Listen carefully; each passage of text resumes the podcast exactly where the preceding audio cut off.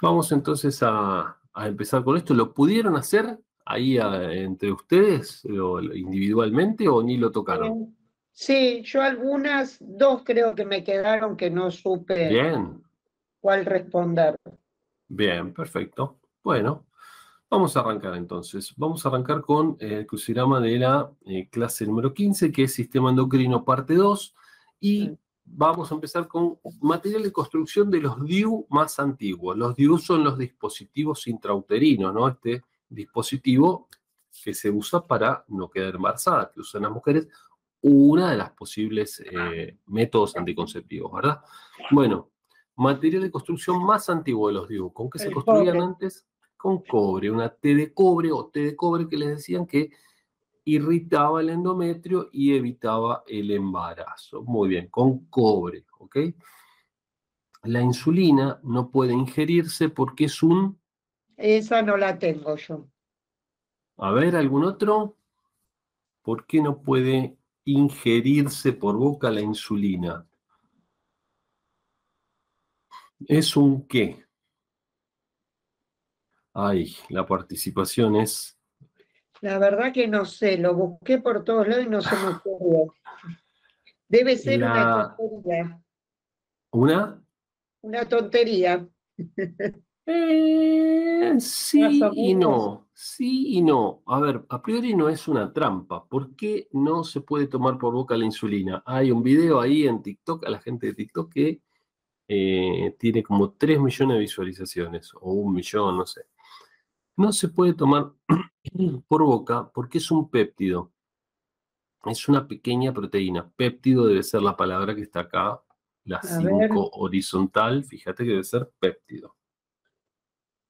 Un péptido entonces es una pequeña proteína de menos de 100 aminoácidos. ¿sí? Cuando tiene más de 100 aminoácidos ya es una proteína. Si tiene menos de 100 aminoácidos es un péptido.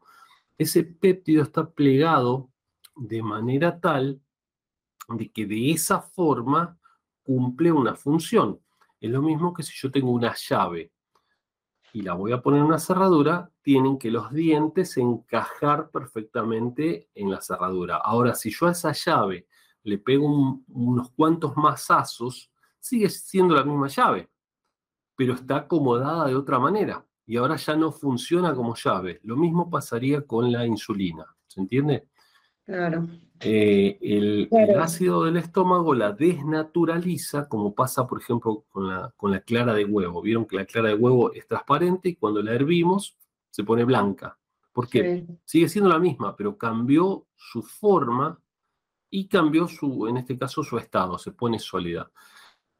Con la insulina no tendría por qué pasar eso, pero al cambiar su forma ya no actúa como insulina, pierde su función biológica. ¿Se entiende? Entonces, por eso la insulina es necesario inyectarla, porque es un péptido o una pequeña proteína. ¿Cuál es la diabetes no relacionada con el aumento de glucosa en sangre? La insípida. Muy bien, la diabetes insípida. ¿Y esta diabetes con qué se relaciona? Se relaciona, a ver, diabetes no relaciona con el aumento, con el aumento de la sangre, con el aumento del azúcar. No. A ver, la diabetes común, la diabetes, que conocemos como diabetes mellitus, se relaciona con un aumento de azúcar, perdóname. Un aumento de glucosa en sangre. Mientras que la diabetes insípida se relaciona con una baja, con una disminución. Mm. No, no baja de azúcar. ¿Cómo? ¿De una hormona era? Claro, de una hormona, de la hormona antidiurética o ADH. Tenemos muy poca ADH, muy poca hormona antidiurética, entonces orinamos todo el tiempo. ¿Sí? Ah, la del eh, Claro. En las dos se orina mucho, en la diabetes mellitus y en la insípida también, pero en la diabetes insípida no está relacionada con la glucosa en sangre, sino que está relacionado con una disminución en la hormona antidiurética o ADH. Entonces la persona orina demasiado. Nosotros para no orinar tenemos una enzima, una, sí, digo bien, una enzima que todo el tiempo se está liberando. Es para no orinar. Cuando no se libera, porque lo más peligroso para una persona no sería orinar mucho, sería no orinar, porque se intoxicaría y, digamos, la vejiga, por decirlo, explotaría, ¿no? Este, ponemos ahí este, un poco, un poco hollywoodenses, digamos. Entonces, esta falta de hormona antidiurética hace que orinemos demasiado. ¿Cómo va, Elizabeth? Ahí apareciste. ¿Vos estás cursando con ellos en este grupo? ¿Cursaste antes? Yo cursé en 2019. Ajá. ¿Y qué hiciste? ¿Auxiliar de farmacia o secretariado médico? Auxiliar de farmacia. Mm. ¿Y dónde? Ah, en la sede de Avellaneda, en la UTN. En la UTN de Avellaneda. Bueno, genial que estés acá repasando un poco algunas cosas. Poliuria, me dicen por acá, exactamente, poliuria, orinar demasiado. Bien, pasemos ahora a eh, eh, eh, dispositivo intrauterino, bueno, DIU, ¿no? La, sigla es DIU, dispositivo intrauterino. Otro nombre de la T4 o tetraiodo tetraiodotironina. Tiroxina. Tiroxina, muy bien. Tiroxina, son, tres nombres, T4, tetraiodotironina o tiroxina, más conocida como, más conocida como T4, ¿no? Más, la usamos más como T4. Beber demasiado. Poli, Polidipsia.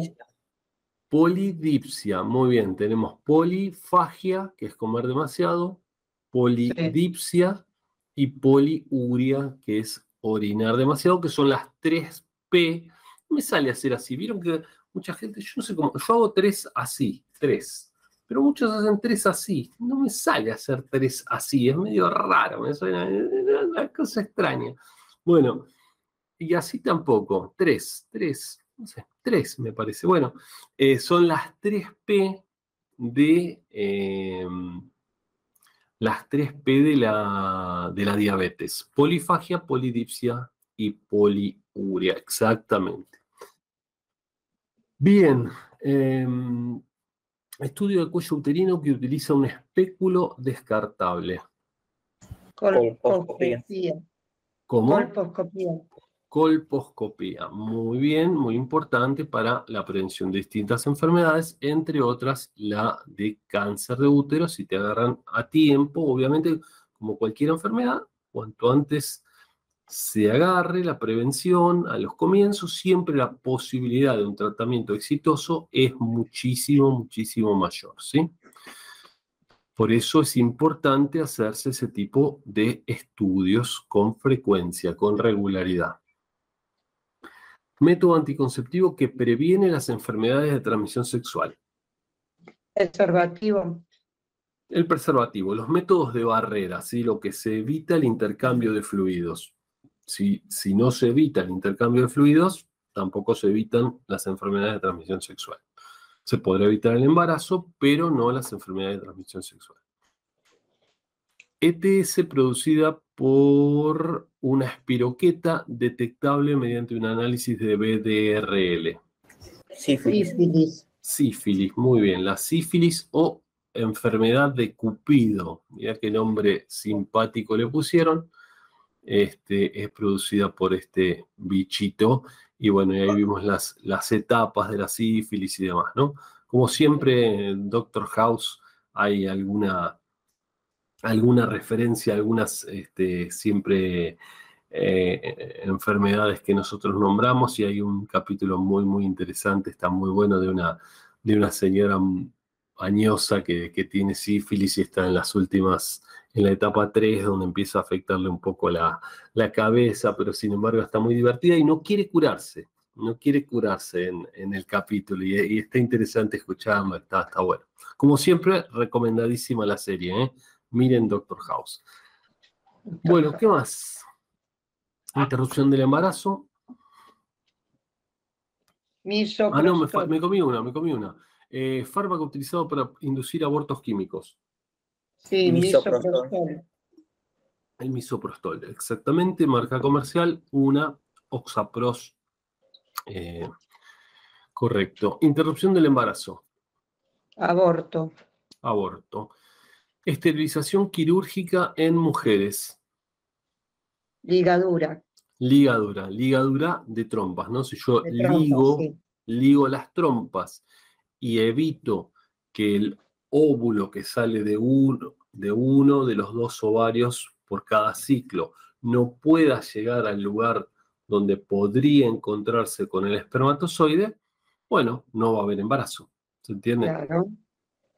Así que bueno, la ligadura se puede atar o se puede cortar y atar. Si se corta y se ata es mucho más, no, hay vuelta atrás, digamos. Ahora si se ata simplemente, bueno, podría llegar a haber vuelta atrás. Eh, síndrome de inmunodeficiencia adquirida. SIDA. SIDA. Comer demasiado, polifagia. Polifagia. Por, para tratar el hipertiroidismo puede usarse yodo. Y esto, para tratar el hipertiroidismo puede usarse yodo. Sí. Pero no entiendo qué es lo que pregunta esto. Para tratar el hipertiroidismo puede usarse yodo, yodo algo. Ah, correcto. Yodo radiactivo. Bien. Para tratar el hipertiroidismo puede usarse yodo radiactivo. Como el yodo es captado únicamente por la tiroides. Cuando entra yodo a nuestro cuerpo, va directo a la tiroides. Quiere decir que si yo meto yodo envenenado, en este caso yodo radiactivo, va a ir a parar a la tiroides y va a destruir la tiroides. ¿Está bueno? Mm, no. Pero peor está una tiroides funcionando rapidísimo, la persona con taquicardia, con problemas cardíacos, súper delgada, súper... Este, entonces hay que tratarlo eso también es uno de los métodos, ¿sí? Tratar con yodo radiactivo. También está, y es bastante seguro y práctico, también está eh, la extirpación de la glándula, pero tiene riesgos, es peligrosa porque pueden tocar las cuerdas vocales, pueden tocar las glándulas paratiroideas que están en los costados de la tiroides, entonces puede haber problemas con eso. Es más seguro incluso usar el eh, yodo radiactivo. Bien, porque se regula perfectamente la cantidad que se da y demás. Tiene sus complicaciones, como por ejemplo que no podemos estar en contacto con otras personas mientras están este, con el yodo radiactivo porque las irradiarían, ¿sí? Bien, eh, ¿conocen a alguien con hipertiroidismo? Sí, hay muchas personas Pero ustedes en persona conocen a alguien, tienen algún familiar, conocen a alguien. Sí, sí. Mi tía tiene hipotiroidismo. Hipo. Y se está tratando. te ocasiona millones de problemas. Claro. Eh,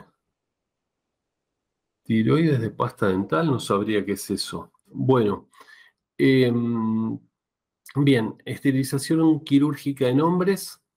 Vasectomía. La vasectomía, exactamente. Entonces los espermatozoides no pueden llegar a, salir y entonces no, no, puede haber embarazo. Em, ¿Qué más? Disminución de la insulina en sangre. Insulinopenia. claro, está bien. Qué tramposo que soy. Lo puse a propósito, ¿no? Sí. Disminución de la insulina en sangre.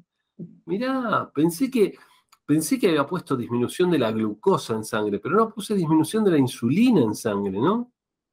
Claro, está mm. bien. Insulinopenia. Mirá vos, los hice pensar un rato, pero bueno, bien, está bien. Insulinopenia, estamos de acuerdo, ¿no? Peña es disminución, como leucopenia es cuando bajan la cantidad de leucocitos.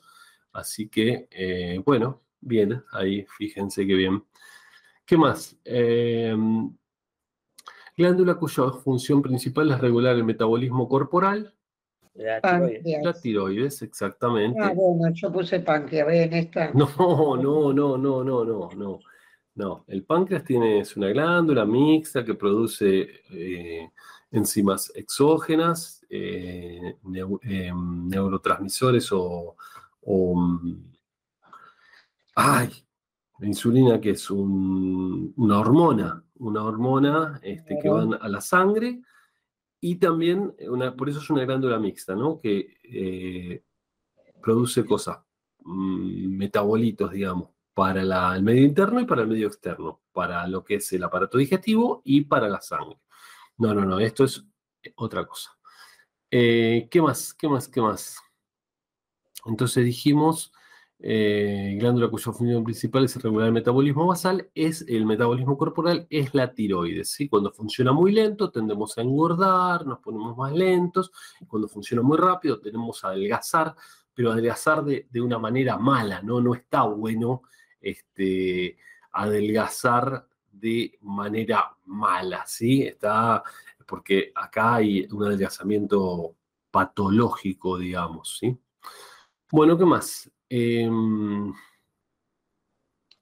glándula ya está. Sustancia endógena cuya función principal es disminuir la glucemia.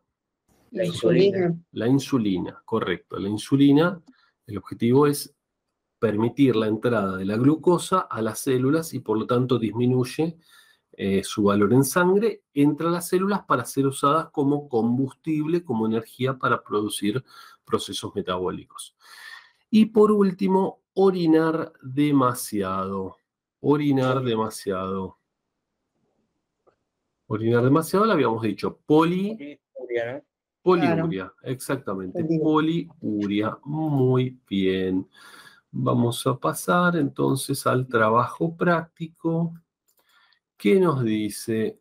Suponga que entra una mujer en la farmacia y le dice que necesita un anticonceptivo para verse con un hombre por primera vez. Estamos ahí de psicólogos o de, o de ¿cómo es que se llaman los eh, casamentero? No, este, bueno, ahí de, de, eso, ahí haciendo, formando parejas, digamos. Bueno, ahí viene a contarnos la señora. Muy, bien. Ella dice tener un implante, pero no sabe si le funcionará. Parece que el hombre es muy viril, ¿eh? La señora está, dice, epa, ¿Esto funcionará o no funcionará? A ver si tenemos problemas. Ya que es una pareja nueva, ¿qué le recomendarían? Piensen en ETS, en enfermedades de transmisión sexual, además del embarazo. ¿Qué le recomendarían a esa persona?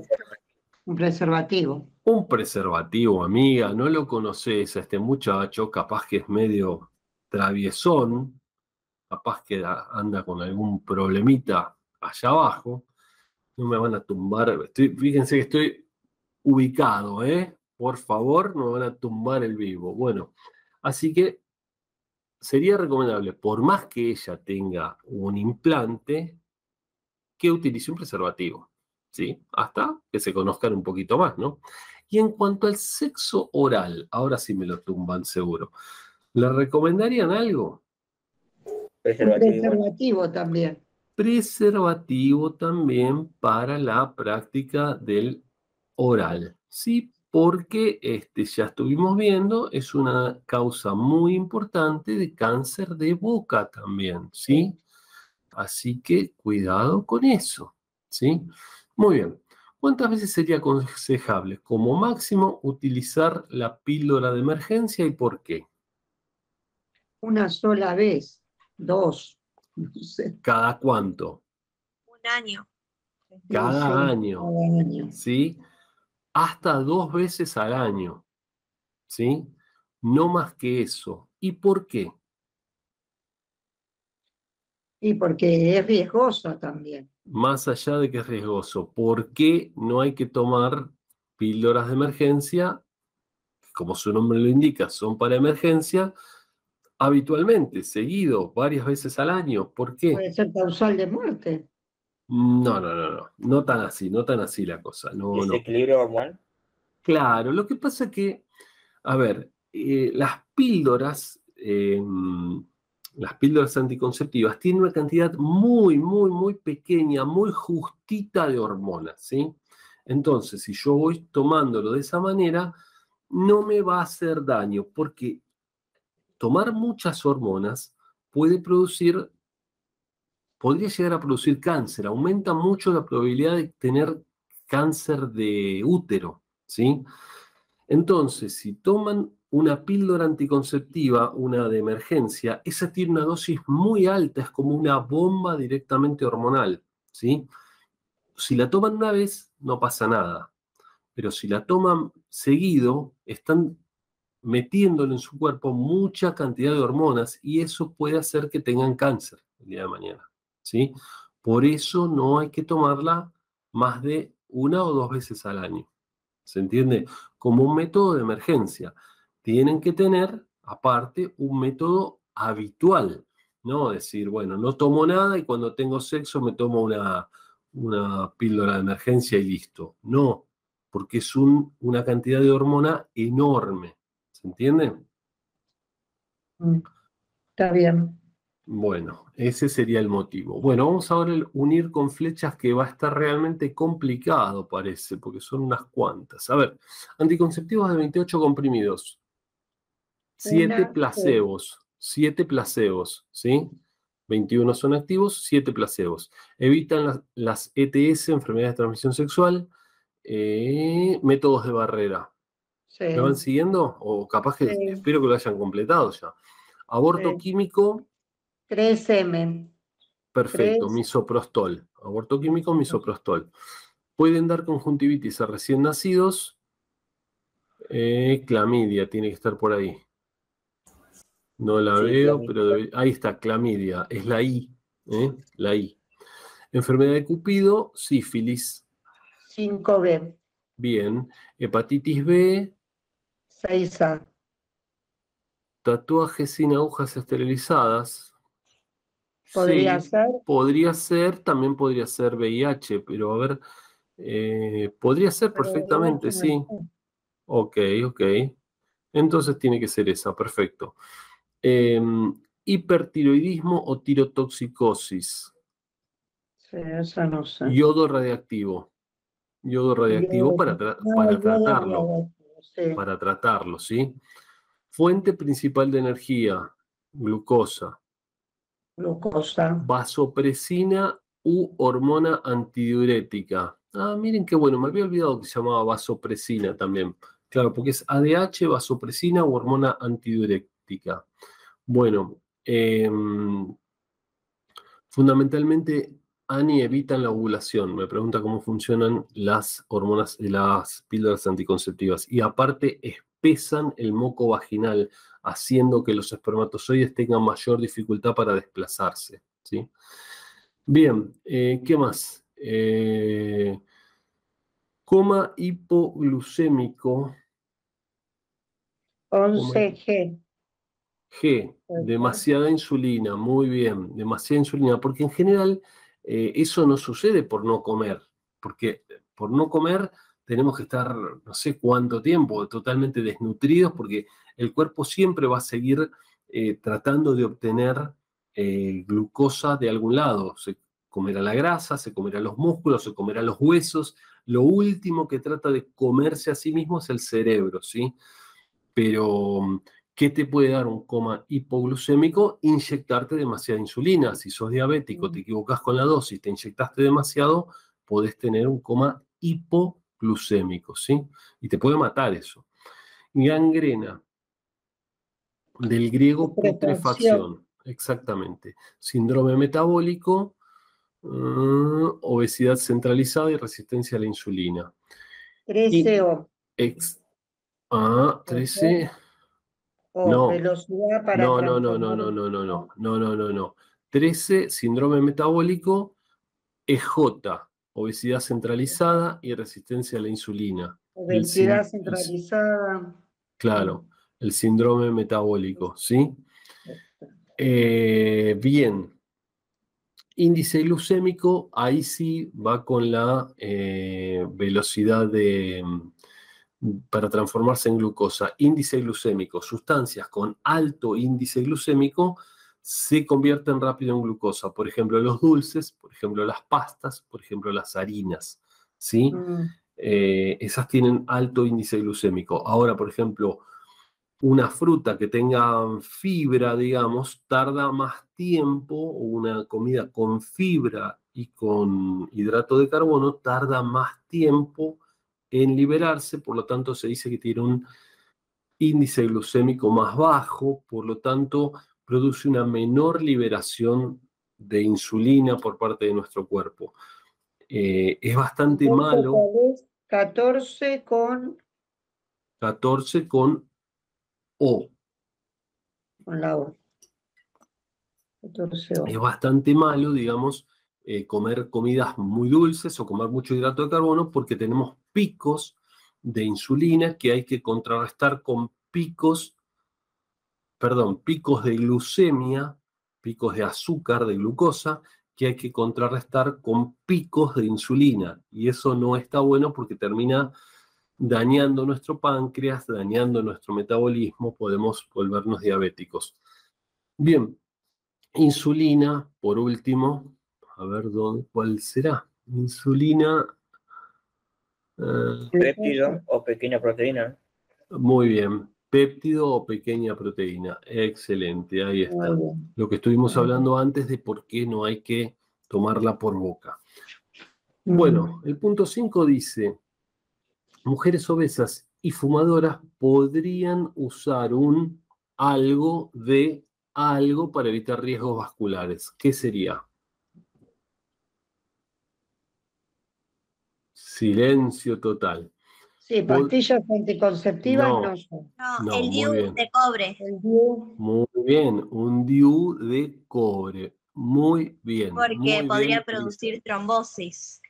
Muy bien, Elizabeth. Y eso que estudió hace un tiempito ya, ¿eh? pero se ve que siguió repasando. ¿Estás trabajando en farmacia? ¿Algo no?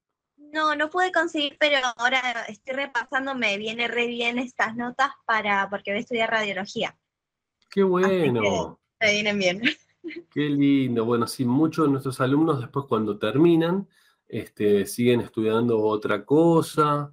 Eso está bueno, se meten en medicina, se meten en farmacia, se meten en radiología, enfermería. Algunos no, algunos simplemente este, dicen, bueno, fue suficiente y la verdad que genial. Bueno, em, ¿qué más? Pasemos a eh, las seis.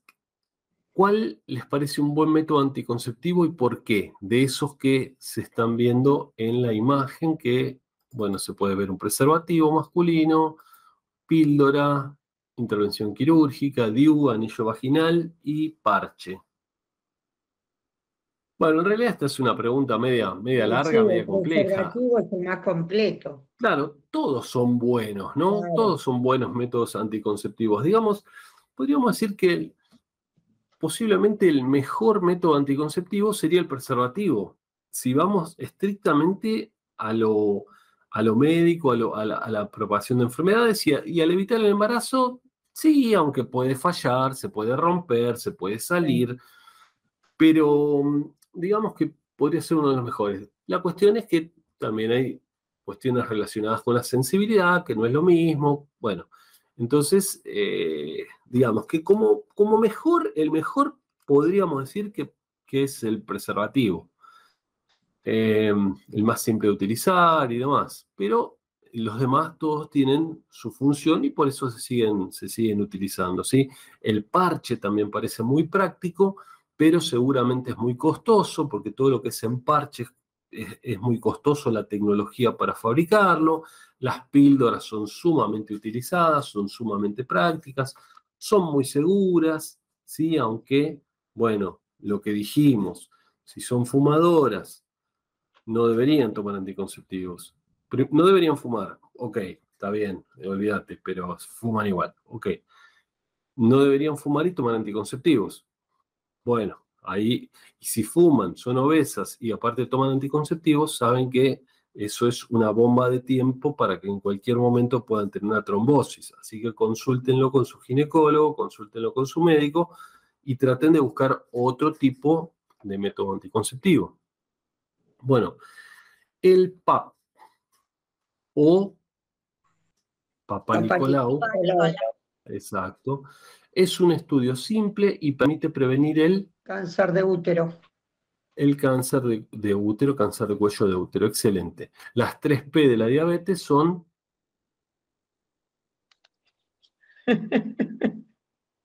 Poli...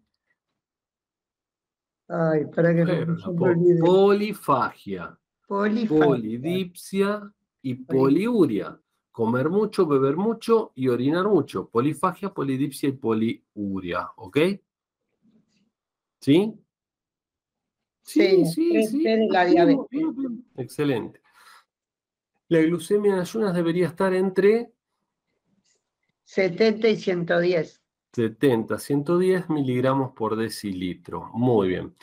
eh, para tener un valor normal, digamos. Los diabéticos deben cuidar especialmente sus comidas. No, no creo que. No, no, no. Se refiere. Está bien, está bien lo que decís igual, ¿no? Eh, lo de las comidas, pero no se, está refiriendo, muy bien, se está refiriendo a partes del cuerpo. ¿Qué deberían cuidar especialmente las personas diabéticas? Sus pies. Sus pies, muy bien, sus pies y sus ojos. Claro, sus pies y sus ojos, ¿sí? Ah, Fundamentalmente los pies, pero los ojos también se van deteriorando con, con la diabetes, entonces es importante que consulten regularmente al oftalmólogo. Todos debemos eh, consultar regularmente al oftalmólogo, en especial las personas diabéticas, y muchísimo cuidado con los pies, ¿eh? que pierden las terminales nerviosas, pisan mal y después se terminan ulcerando las plantas de los pies. Y termina, si no se cuidan, en, amputaciones a veces, ¿sí? En casos extremos. Los diabéticos, bueno, ya dijimos, y la eh, mina es de uso frecuente para tratar la diabetes de tipo la... La metameformina. La metformina, la metformina es un medicamento de uso frecuente para tratar la diabetes de tipo 2. 2. Muy bien. Bueno, dudas, consultas hasta ahora. Pasamos a la 16. Pasamos a la 16. ¿Sí? ¿Vamos bien? Bueno, a ver, la 16. Este está tranqui el, el crucigrama, ¿no? No está tan, tan potente como otros. Se ve que no hice la, porque hice como una nueva versión más poderosa de la mayoría, pero este se ve que no, así que bueno, va tranquilo. Ácido que está dentro de las articulaciones. Hialurónico. Muy bien, ácido hialurónico. Alguna vez me han puesto ácido clorhídrico. No, ¿cómo vas a tener ácido clorhídrico en las articulaciones? Bueno, no, ácido hialurónico, que es lo mismo que se usa para el relleno. Vieron que eh, con la mesoterapia se inyecta ácido hialurónico también, como para rellenar y estar ahí más, la carita más fresca. Bueno. Artritis degenerativa. Artrosis. Artrosis, cuando las articulaciones se deforman, ¿sí? Artrosis. Artritis degenerativa o artrosis tipo de músculo de contracción rápida y voluntaria. Estriado. Ese es el músculo estriado. Acuérdense que tenemos un músculo liso, estriado y cardíaco. Seguramente después lo vamos a ver por ahí, así que no hago más aclaraciones. Bueno, un tipo de artritis por cristales. Y si esta tuve la dificultad, no sé acá. Gota. La ah, gota. Tenemos la gota, ya la tenías ahí, ya la tenías, Elizabeth, a mano, la tenía muy bien. La gota, muy bien, que le dicen la enfermedad de los reyes, que era por consumir mucha proteína, que suele aparecer exactamente, el ácido úrico, suele hincharse el dedo gordo del pie ¿eh? y suele ser muy dolorosa. Sí, dicen que es muy doloroso. Exactamente. Bueno, eh, estructura anatómica que permite la unión de dos o más huesos. Articulación. Articulación. Muy bien, la articulación, que después tenemos distintos tipos de articulaciones, pero bueno, articulación. Eh, estructuras que forman las partes rígidas del organismo. Osteogénesis. No, estamos fácil, no creo. No, no. Estructuras que forman las partes rígidas del organismo, 11 huesos. Ah, yo voy por 10. Pará, ¿y la formación de huesos? Esa me la comí. Ah, por eso. Sonó, sonó horrible eso, ¿eh? Más que feo sonó, horrible sonó para mí. La formación de los huesos. Vivimos en una, en una época que, bueno, dale que va. Eh, entonces, formación de hueso, osteogénesis. Muy bien, osteogénesis. Lo contrario, la destrucción de hueso es la osteolisis. ¿sí? Nuestros huesos están permanentemente en osteogénesis y osteolisis. Hay un equilibrio entre lo que se va rompiendo y lo que se va creando todo el tiempo. No es algo que está estático el hueso, está en constante renovación. Muy bien. Ahora sí, pasamos a la 11 que dice estructuras que forman las partes rígidas del organismo, hueso. Huesos. ¿Ok? Huesos. Y desviación de la columna vertebral, Escoliosis. escoliosis. Muy bien. Hola, qué bueno volver a verte. Hola, Melina, ¿cómo estás? Un gusto saludarte. Espero que estés muy bien. Bueno, eh, enfermedad que produce una disminución de la densidad ósea. Osteoporosis. Osteoporosis, muy bien. Ahí donde el hueso se pone poroso, donde la trabeculación disminuye y donde se hace más propenso a fracturas, ¿sí? Componente flexible del hueso, Colágeno. el colágeno. Tenemos fibras de colágeno que le dan resistencia, pero este, le, dan, le otorgan cierta flexibilidad. El hueso tiene cierta flexibilidad, porque si el hueso es demasiado rígido, se podría fracturar con mayor facilidad. El hueso tiene que soportar cierto movimiento, eh, fundamentalmente en las áreas donde está hecho para hacer fuerza. Por ejemplo, el fémur está hecho para hacer fuerza verticalmente. Por eso a veces a un jugador le pegan una patada de costado y lo fracturan. Sin embargo, puede aguantar mucha presión en vertical, pero no está hecho para aguantar presión en- de modo oblicuo, digamos, por ejemplo, ¿sí? Bien, entonces, Yo lo único que cuando hice el crucigrama sí, no me coincidió eh, gota con colágeno, no sé el resto. La respuesta está bien, pero no me coincide. Ah, ¿Te fijaste? Elastina no, elastina no Claro, creo que no. sea. No me encastra con el colágeno. A ver, gota, ¿cuál era? Gota es, ya te digo, creo que es la 6, Sí, correcto, la 6. 6 la horizontal 6 es horizontal. gota y acá es co. Y después cierra con la la 4 eh, vertical. no, tenés razón. Gota y. Ah, elastina, ¿será? Por no eso sé si está bien. Eh, Parece ser elastina en realidad. ¿eh? ¿Cómo es? Pa- pa- según está escrito acá, sería elastina, Elastina elastina como la piel, pero para mí está mal esa, ¿eh? Para mí está mal. El, el apunte que dice, El apunte dice que el componente flexible del hueso es el colágeno. Claro, a mí me parece que acá esto lo debo haber hecho, estaba medio apurado y le mandé elastina, pero me parece que acá tenemos un error, ¿eh? Vamos a marcarla ahí, No, les yo pido lo que... puse en lápiz porque tenía dudas. Sí, sí, les pido que después me lo, me lo hagan recordar, así lo corrijo. ¿eh? Hola Jacqueline, los uruguaya, bueno, un gusto saludarte. Bueno, esa la vamos a corregir. Háganme acordar, por favor, escríbanmelo ahí o me escriban por privado, así la corregimos, correcto. Seguramente quise poner el componente elástico y ya pensé en la piel, porque vieron que en la piel tenemos el componente de sostén, que es la, eh, el colágeno, y el componente flexible, que es la elastina.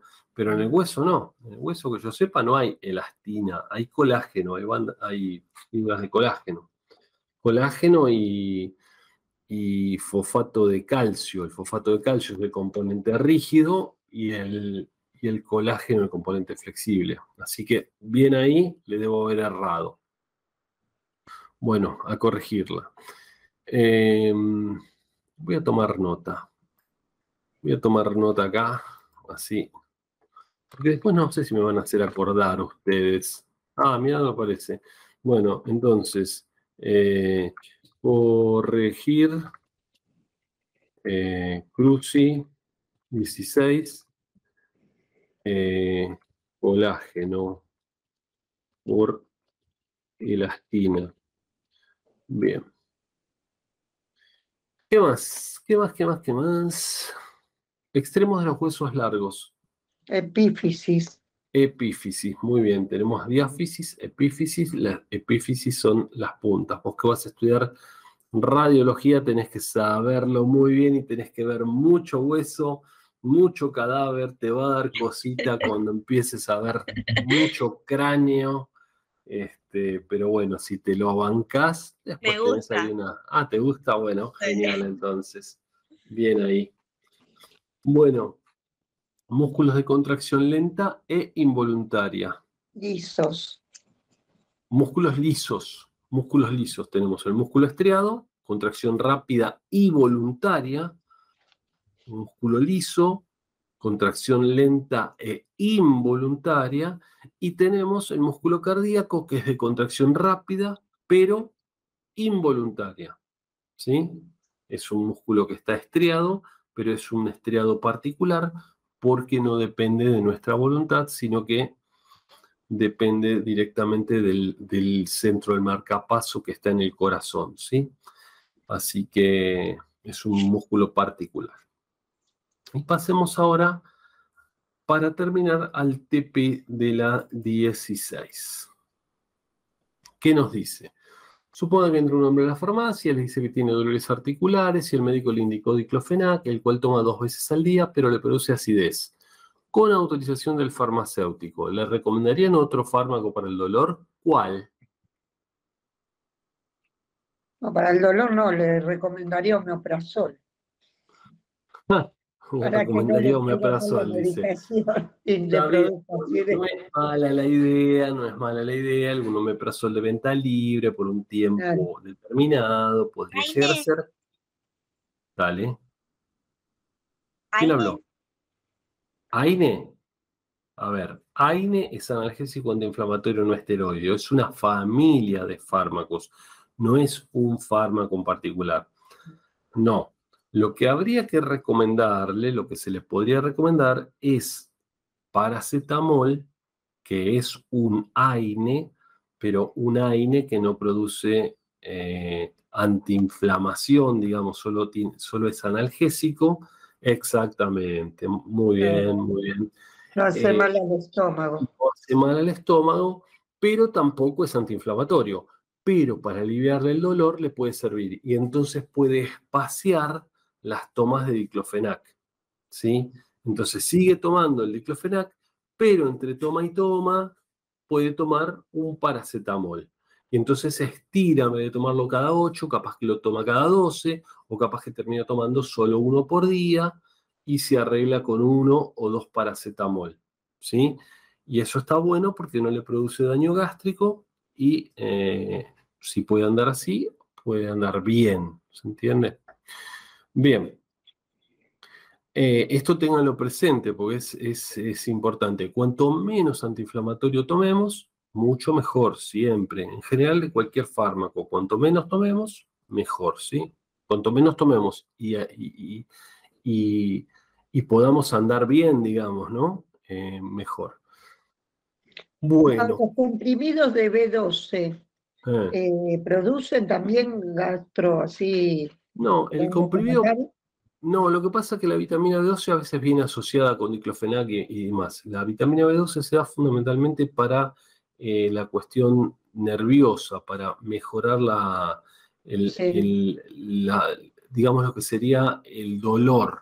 ¿sí? Entonces te dan diclofenac con, por ejemplo, el Dioxaflex tiene un corticoide que actúa por un lado, diclofenac que actúa por otro lado y aparte tiene vitamina B12 que actúa por otro lado. Entonces te actúa por varios lugares diferentes y te produce gran alivio, digamos, de esa manera, para los casos bastante ¿Qué vitamina extremos. que viene el B6, B12? Mm. No, no, eso no, no, habitualmente no, a menos que te caiga mal, no, no, no, no es antiinflamatorio, nada, es simplemente vitaminas de complejo B que están relacionadas, entre otras cosas, con el sistema nervioso. Claro.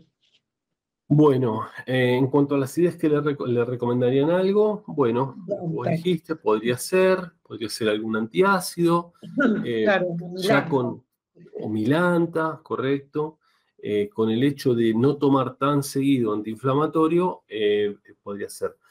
Acá me dicen acetaminofeno, paracetamol, 500 miligramos, máximo 2 gramos por día.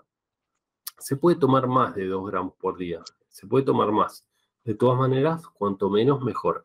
Y acuérdense que tomando una dosis muy alta, pueden producir una falla hepática, un daño hepático y pueden causar la muerte con paracetamol. Así que cuidado con eso, ¿sí? Se pueden tomar poco más Nunca superar los 5 gramos por día, ¿eh? Nunca superar los 5 gramos. 3 gramos se pueden tomar, pero con precaución, ¿sí? Tratar de no tomar lo mínimo posible, mejor. Bueno, em, ¿creen que sería útil intercalar eh, diclofenac con otro fármaco? Sí, justamente con paracetamol, por esto que decíamos. Bueno, vamos a unir con flechas y esta viene complicada. A ver, huesos. Huesos. Sí, esa es la que no hice. Fosfato de calcio podría ser, ¿no? Sí. Sí. Podría llegar a ser esa. Vamos, vamos a dejarla por ahí, pero podría ser. Componente duro de los huesos. Ah, no, ese es fosfato de calcio, así que ya estamos mal. Entonces, el anterior, ¿qué sería? Claro. Eh, producción de células de la sangre. Hueso con producción de células de la sangre podría llegar a ser también, ¿eh? Porque vieron que los huesos con médula, los que tienen médula, o tuétano, ahí se producen las células de la sangre, es tejido hematopoyético, ¿sí? el que produce células de la sangre. Así que vamos a dejarla por ahí, en producción de células de la sangre. Hueso con producción de células de la sangre. Componente duro de los huesos, fosfato de calcio, que lo vi por ahí. Sí. ¿Dónde está el fosfato de calcio? Acá, fosfato de calcio, M. la M. Componente flexible, debería decir colágeno. Tres sí puse yo. Colágeno. Y colágeno. Ven que acá, acá está bien. Quiere decir que el otro está mal, el, el crucigrama. Vieron que en el crucigrama Claro. da- daba elastina, entraba Sí. elastina. ¿eh? Está mal el crucigrama ese. Entonces no es colágeno, es elastina. No, no, no, no, no, no. Esto está bien. Componente flexible de los huesos, Claro. colágeno. El que estaba mal es el otro. colágeno. Mm. el crucigrama, el componente flexible de los huesos es el colágeno. La elastina es el componente, digamos, elástico de la piel. Claro. Eh, pero no, estaba mal. Mi crucigrama está mal. Este está bien, ¿ok? Bueno, proceso de destrucción de los huesos, osteolisis. Osteolisis. Correcto, células productoras de ácido hialurónico. Eh, N. La N que es sinoviocitos. Muy bien. Sinoviocitos. Sinoviocitos. Muy bien. Que están en la cápsula sinovial o cerca de la cápsula sinovial, por eso sinoviocitos. Bueno, músculo cardíaco. Estriado y de contracción involuntaria. Perfecto. Ahí arriba. Muy bien. Estriado de contracción involuntaria. Em, opuesto a la osteoporosis. Osteosclerosis. Osteoclerosis, donde el hueso se pone demasiado duro y también se vuelve frágil por ser demasiado duro. Ante el menor golpe se termina partiendo. Eh, escoliosis, Desviación de la columna. Desviación de la columna. desviación de la columna vertebral de lado, muy bien. Artritis, La O. la O que es ácido Es úrico, ácido muy úrico. bien. Está relacionada con el aumento, en este caso, del ácido úrico. Rotura del músculo. Desgarro. Desgarro, muy bien. COX-1, ciclooxigenasa 1, A Producción de moco estomacal. producción de Este. moco estomacal. Muy bien, producción de moco estomacal. Mientras que COX-2, COX-2, ¿con qué se relaciona? Reacción inflamatoria. Con la reacción inflamatoria. Muy bien. Entonces, nosotros queremos que los antiinflamatorios bloqueen la COX-2. Así no hay reacción Claro. inflamatoria, baja la inflamación y baja el dolor. Pero también bloquean la COX-1. Y entonces ahí tenemos el problema de que inhibe la producción de moco estomacal, por lo tanto aumenta la acidez. ¿Sí? Y Mm. no está bueno. 80 veces más adictivo que la morfina. H. Fentanilo, fentanilo, Fentanilo. H. Muy bien, fentanilo, que por suerte en Argentina no hay una, Sí, ya no se utiliza más. una epidemia de eso, en Estados Unidos sí, eh, Sí. eh, hay, hay mucho abuso de opioides, por suerte en Argentina habrá abuso de otras cosas, pero de opioides afortunadamente no. Bueno, eh, corticoide de acción prolongada, Desametasona. Dexametasona. Muy bien, la J. El de gota puede ser. ¿Cómo? El de gota. el de gota. A ver, la 10 gota con ácido úrico. No, creo que la dijimos, pero medio rápido. Eh, ácido úrico. Gota con ácido úrico, ¿sí? Muy bien. Bueno, las etapas del proceso inflamatorio son y, ¿y qué? Na, na, calor y Rubor. rubor. Rubor, dolor, A ver, rubor. ¿Qué más? Rubor, tumor y dolor. tumor, calor y dolor. Rubor, tumor, calor y dolor. El tumor, entiéndase que no es un tumor canceroso, sino que tumor es inflamación, ¿sí? Un- como un chichón. Eso es un tumor, ¿sí? Con un chichón en la cabeza es un tumor, por ejemplo, ¿sí? Entonces son rubor, tumor, calor y dolor. ¿Qué significa la primera? ¿Qué significa rubor? Que se pone Rubor. colorado. Claro, exactamente, que se pone colorado. Es eh, enrojecimiento, ¿sí? Enrojecimiento. Rubor es enrojecimiento, exactamente. Bien. Eh, ¿Qué muestra la imagen y por qué podría darse esta situación? Vamos a hacer una pequeña fotito para la gente de TikTok. Ahí pueden... Ah, ahí pueden verla, pero la... Pues, dale, todo al revés. Bueno, ustedes vayan diciéndome, ¿qué significa? ¿Qué ven? ¿Qué ven en esa imagen? Una fractura. Eh, una fractura. Una Bien, fractura. fíjense. A ver, eh, ¿qué muestra la imagen? ¿Por qué podría darse esta situación? Frac- distintos tipos de fractura. ¿Por qué puede darse? Puede darse, es frecuente la fractura. ¿Fractura de qué? ¿Qué- De ese hueso cadera. ahí está, ese hueso está en la cadera, es la, es la cabeza del fémur, eso, ¿eh? Por una caída. Claro. Esto es el coxis, acá está, esta es la cabeza del fémur. eh, ¿Por qué se puede dar? Frecuentemente por osteoporosis. Entonces, una caída, una persona que tiene osteoporosis, taca, fractura, cadera, fractura de cadera, ¿sí? cadera. Y a veces es bastante complicado, a veces le cambia directamente la vida, a veces puede ponerse una prótesis y anda muy bien con la prótesis. De hecho, tengo un compañero de karate que tiene una prótesis de cadera. Y no, si él no me lo decía, jamás lo hubiera imaginado, porque lo tienen que ver, es un fenómeno y tiene una prótesis de cadera hace como 10 años. Así que fíjense qué, qué notable eso, ¿eh? que cómo se puede llevar una vida absolutamente normal o, o más allá de lo normal, porque realmente es un saludo ahí a José. Este, y no, la verdad que me, me sorprendió cuando me lo mostró, me mostró la radiografía. Saludos de Mendoza, me dice Flor, un saludo, ¿cómo estás? Espero que muy bien. Bueno, ya vamos terminando. ¿eh? Entonces, ¿qué más tenemos?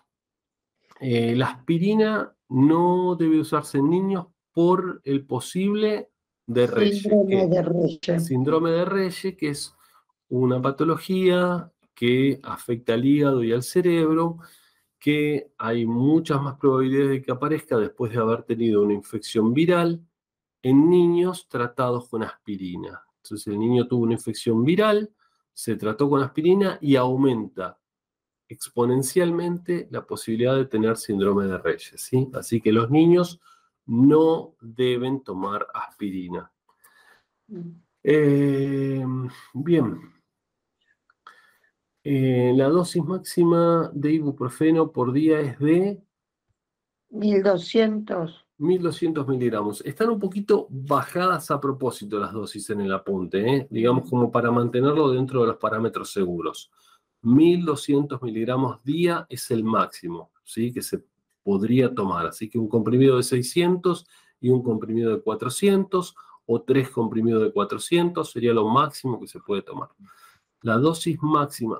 eh, sí, pero esos tafirolito y mejoralito son eh, paracetamol. Cambiaron la fórmula, no tienen más aspirina. Antes sí tenían aspirina. Em, la dosis máxima de ketorolac es de 90, ¿cuánto? 90. 90 miligramos por día no más de Cinco días. Cinco días. No hay que tomarlo más de cinco días y la dosis máxima es de 90 eh, miligramos por día, que viene de 45, si no me equivoco. Sí, creo que sí. Creo que sí, no me acuerdo bien, pero creo que sí. Así que eh, se puede tomar poquito en realidad. A ver, no me quiero acordar. Eh, esperen un segundo que me, me quiero fijar porque no me quiero quedar con la duda. Estamos buscando ketorolac, ¿verdad? Ketorolac. Ketorolac, ketorolac, ketorolac. Ah, no, no, de 10 viene, de 10 y de 20. ¿de 10? 10, de 10 el sublingual, estoy diciendo mal entonces. De 10 y de 20 viene. De 20 el que es oral, si a mí algo no me cerraba ahí. Eh, y de 10 el que es sublingual.